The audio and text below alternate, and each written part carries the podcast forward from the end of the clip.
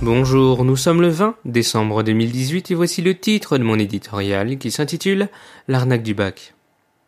Les élèves de seconde seront les premiers à inaugurer le nouveau baccalauréat. Un contrôle continu qui n'en est pas un.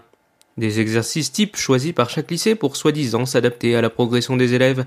10% des résultats comptant pour la note finale, des épreuves de français, philosophie et spécialisation se déroulant entre les classes de première et de terminale, sans oublier la fameuse épreuve orale en fin de cursus devant un jury.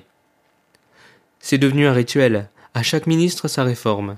Une éducation nationale qui change la forme sans jamais s'attaquer au fond des enseignants déconnectés du monde professionnel, inculquant aux élèves que la formation donne accès à un travail et un certain niveau de rémunération, alors que seule l'expérience est primordiale pour se faire embaucher. Travailler, ce n'est pas un droit, mais une nécessité, qui s'obtient en partie et non exclusivement par les études.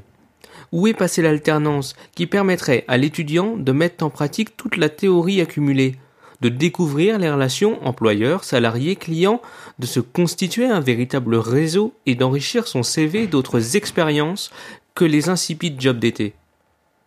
Avant de réformer une épreuve, une plateforme ou un programme, regardez la demande, l'état actuel du marché du travail et adaptez l'offre. Comme par miracle, vous lutterez ainsi efficacement contre le chômage des jeunes.